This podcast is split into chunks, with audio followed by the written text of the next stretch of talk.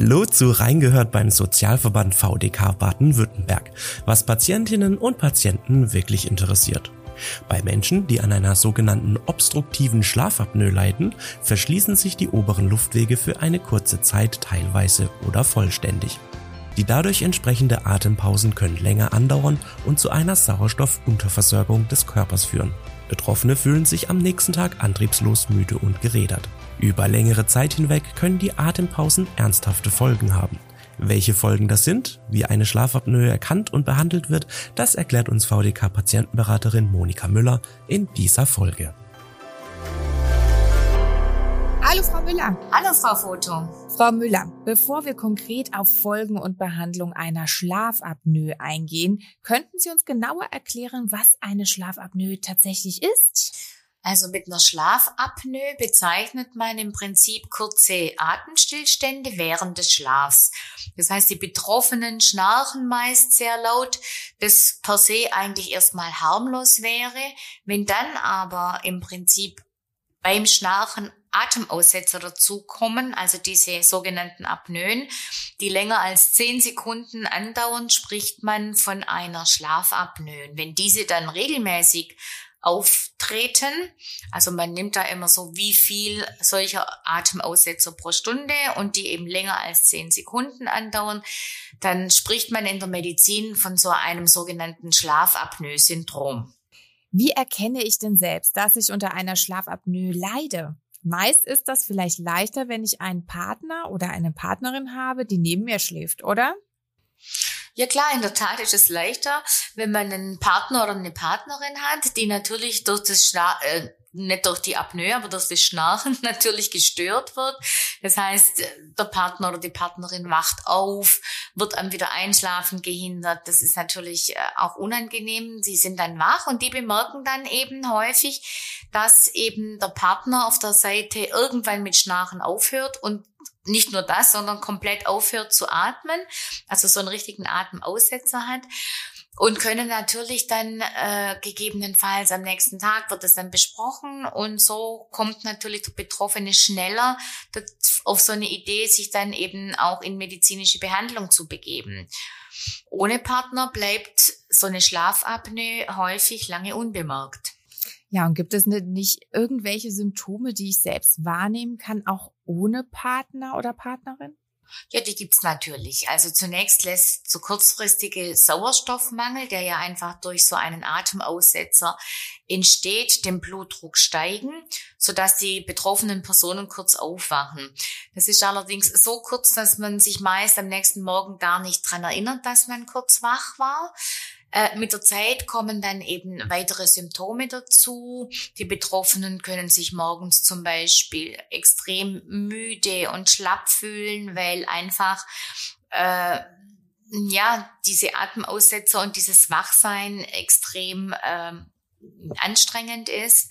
Äh, sie sind tagsüber sehr müde. Es führt zu Konzentrationsschwierigkeiten tagsüber. Was auch sein kann, ist zum Beispiel so nächtliches Schwitzen oder dass man auf einmal häufig Wasser lassen muss, plötzlich erwacht ohne ersichtlichen Grund oder sogar mit Herzrasen oder auch Luftnot aufwacht. Ein trockener Mund beim Aufwachen kann ein Symptom sein oder ein Zeichen, Kopfschmerzen am Morgen bis hin zu Potenzproblemen, die auftreten können. Also all das können Symptome für eine obstruktive Schlafapnoe sein.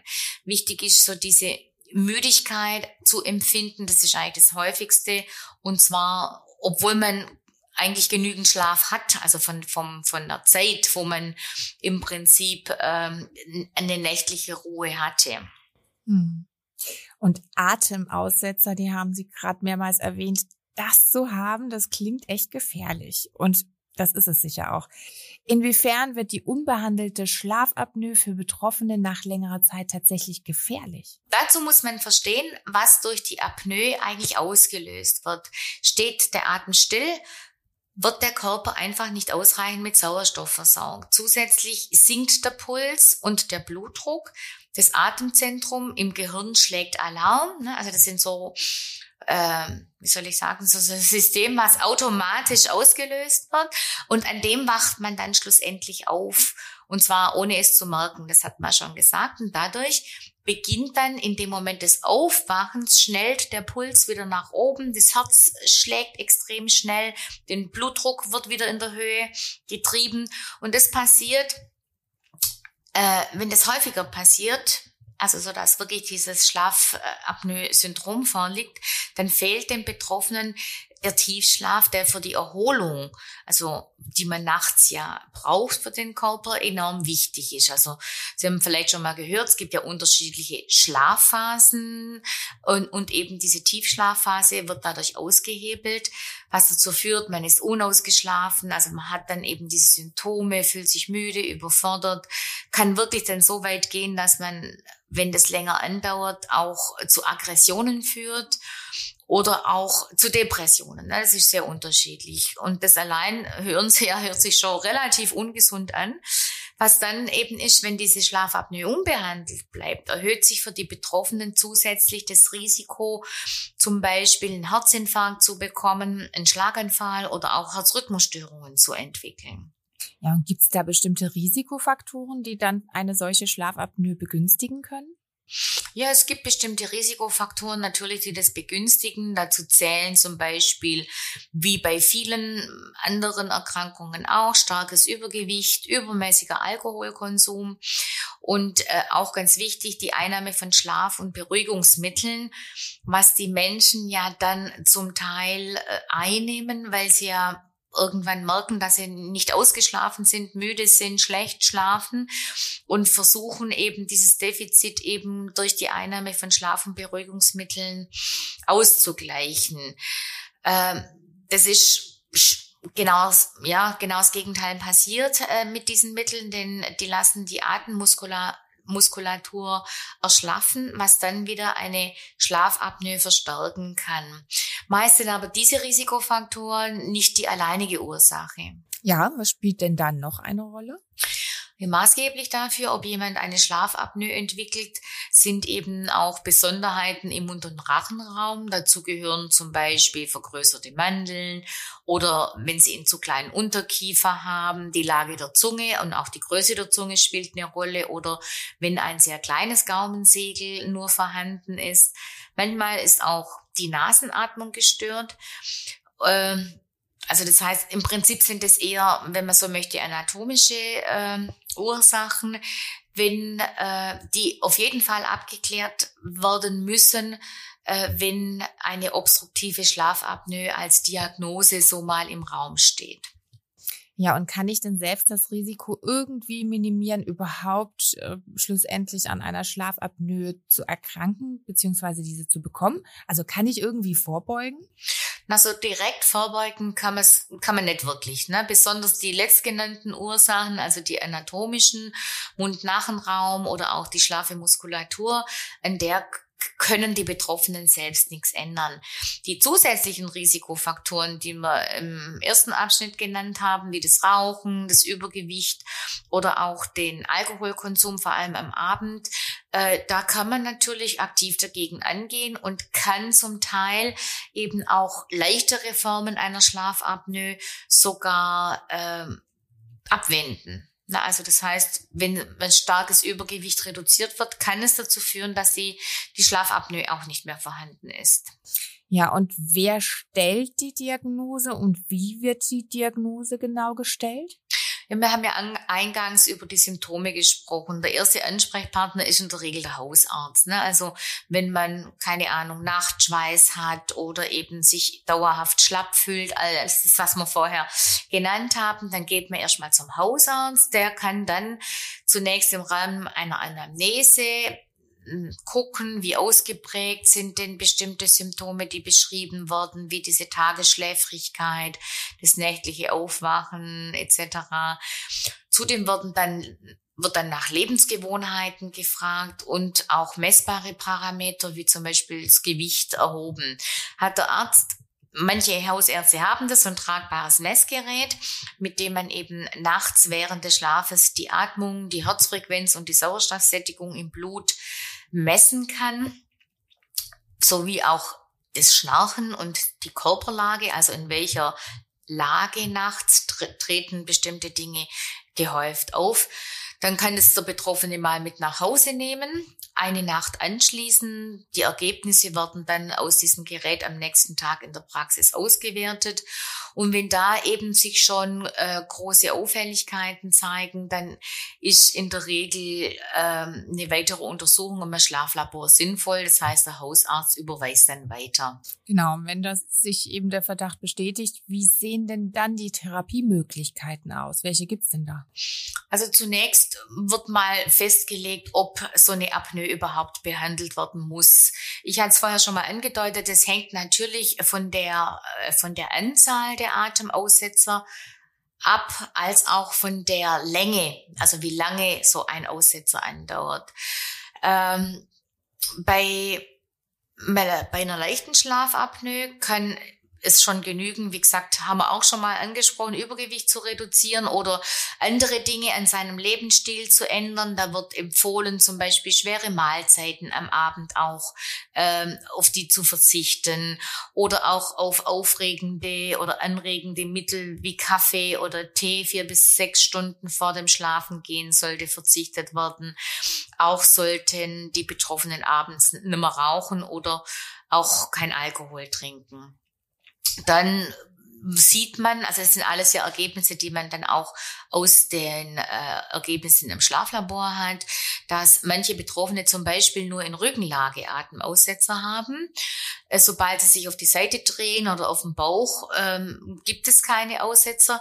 Da können zum Beispiel schon einfache Lagerungsmittel helfen, die verhindern, dass der Betroffene sich nachts auf den Rücken dreht. Also da gibt's auch so spezielle Rucksäcke, die im Prinzip, ähm, die man anzieht und die so unbequem sind, sobald sich jemand im Schlaf auf den Rücken dreht, dass es einfach nicht stattfindet.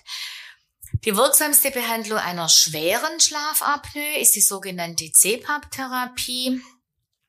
Das heißt, äh, eine schwere von einer schweren Schlafapnoe reden wir dann, wenn eben nicht durch Abnehmen äh, sich das Ganze regelt, wenn praktisch die Atemaussetzer, e-, egal in welcher Körperlage vorkommen, dann sollte das Ganze therapiert werden. Wie gesagt, mit einer CPAP-Therapie. CPAP steht für Continuous Positive Airway Pressure, also kontinuierlicher Atemwegsüberdruck.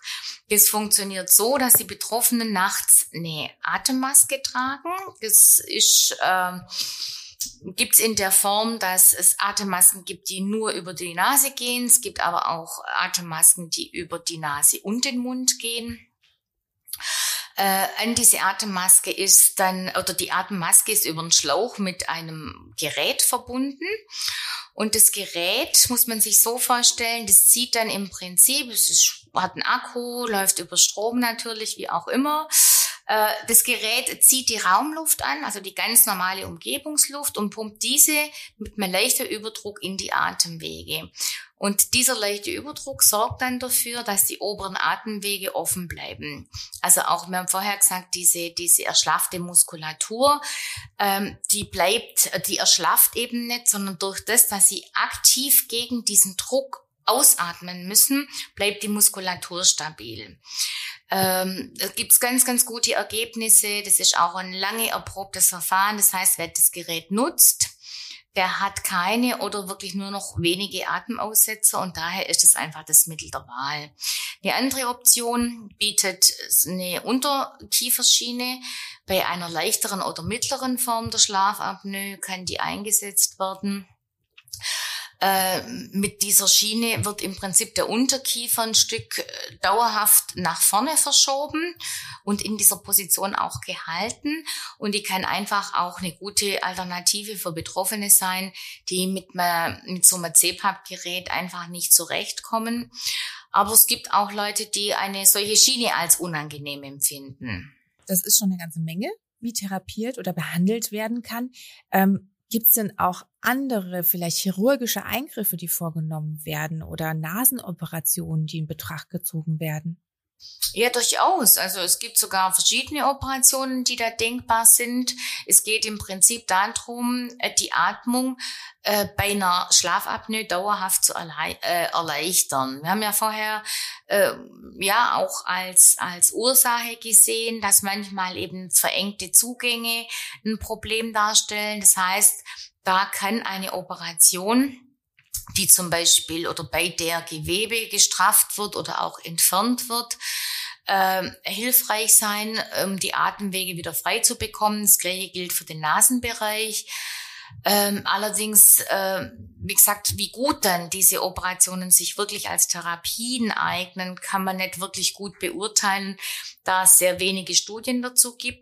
Und es kann natürlich auch sein, dass äh, nach einer solchen Operation wird ja dann überprüft worden, ob man mit der Beseitigung beispielsweise von dem Gewebe das gewünschte Ergebnis hat, also dass die Schlafapnoe nicht mehr äh, vorliegt dann wird man das überprüfen und es gibt eben auch Fälle trotz Operation, die äh, dann eben danach trotzdem an, weiterhin an einer Schlafapnoe leiden. Ja, und werden die Kosten für die Behandlung einer Schlafapnoe von den gesetzlichen Krankenkassen übernommen?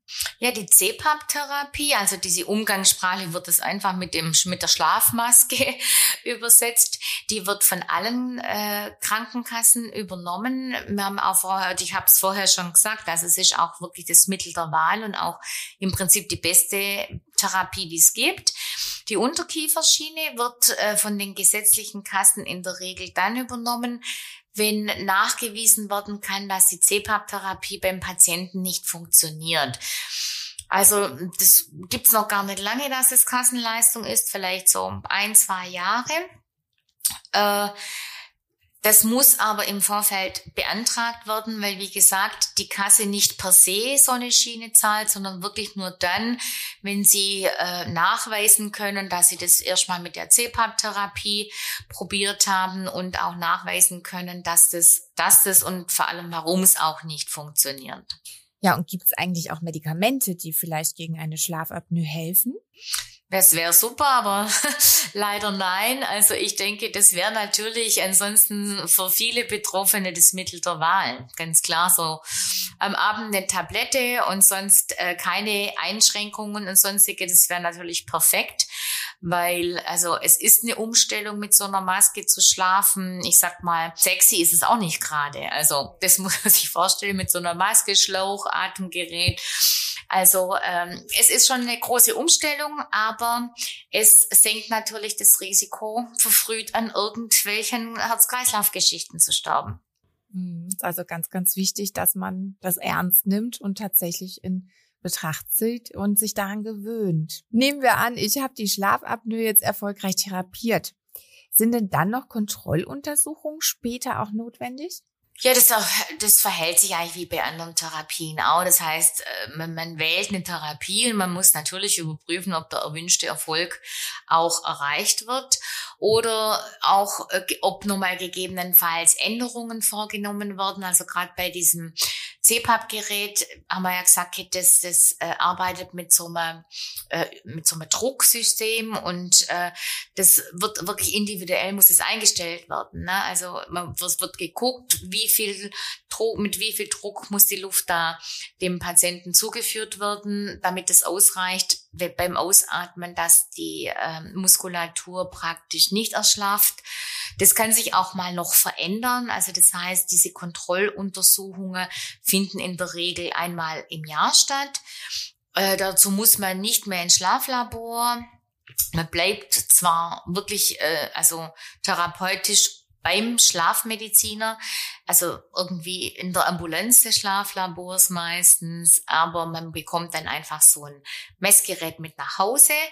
Das schließt man selber an und äh, also mitsamt diesem das Atemgerät wird integriert in diese Messung.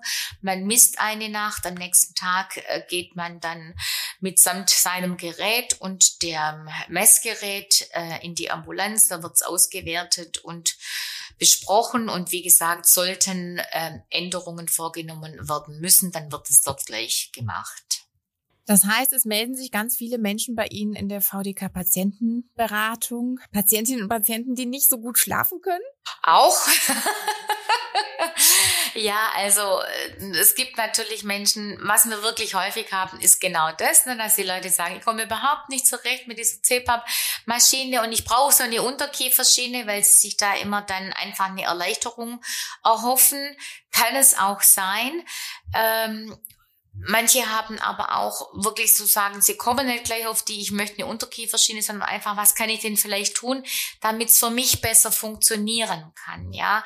Dass man dann einfach sagt, gehen Sie noch mal hin, weil zum Beispiel für die Einschlafphase kann man das Gerät einstellen, dass im Prinzip diese diese Luftzufuhr nur sehr, sehr gering ist, ne, dass man eigentlich keine große Störung hat, außer dass halt natürlich die Maske im Gesicht sitzt, aber das Ausatmen sehr leicht fällt und erst nach einem gewissen Zeitpunkt wird der Druck erhöht und zwar sollte das eigentlich der Zeitpunkt sein, wo sie bereits schlafen. Ne? Also solche Dinge, dass man nochmal darauf hinweist, besprechen Sie es nochmal, vielleicht muss da nochmal was verändert werden oder vielleicht bedarf es auch einem bestimmten Ritual, was einem gut tut vor dem Schlafen. Und wie gesagt, ganz häufig eben diese Kostenübernahmegeschichte bezü äh, bezüglich der Unterkieferschiene. Und da weisen wir halt auch nochmal drauf hin, dass der Nachweis zu erbringen ist, dass es anders nicht funktioniert und dass es auf jeden Fall vorher beantragen sollen. Ja, vielen Dank, Frau Müller, für diese Folge heute. Ich hoffe, wir konnten vielleicht auch den ein oder anderen äh, darauf bringen, dass er tatsächlich vielleicht an einer Schlafapnoe leidet, weil er so schlecht schläft in letzter Zeit. Vielleicht können wir da jemandem weiterhelfen, der sich dann auch tatsächlich in Therapie begibt. Vielen Dank auch unsere, an unsere Zuhörerinnen und Zuhörer. Wir verabschieden uns für heute mit dem Hinweis auf unsere Show Notes, in denen Sie natürlich weitere Informationen zu dieser Episode und der VDK Patientenberatung finden können. Das war's von uns. Bis zum nächsten Mal. Bleiben Sie gesund. Tschüss. Tschüss. Das war Reingehört beim Sozialverband VDK Baden-Württemberg, was Patientinnen und Patienten wirklich interessiert. Falls Sie Feedback oder Anregungen zu diesem Podcast haben, dann schreiben Sie uns einfach eine E-Mail an feedback.vdk.de. Mehr Informationen zum Sozialverband VDK Baden-Württemberg und unserem heutigen Thema gibt es in den Show Notes dieser Episode. Wenn Ihnen der Podcast gefällt, dann abonnieren Sie ihn gerne kostenlos. Natürlich freuen wir uns auch auf eine positive Bewertung von Ihnen. Und damit Tschüss, bis zur nächsten Folge.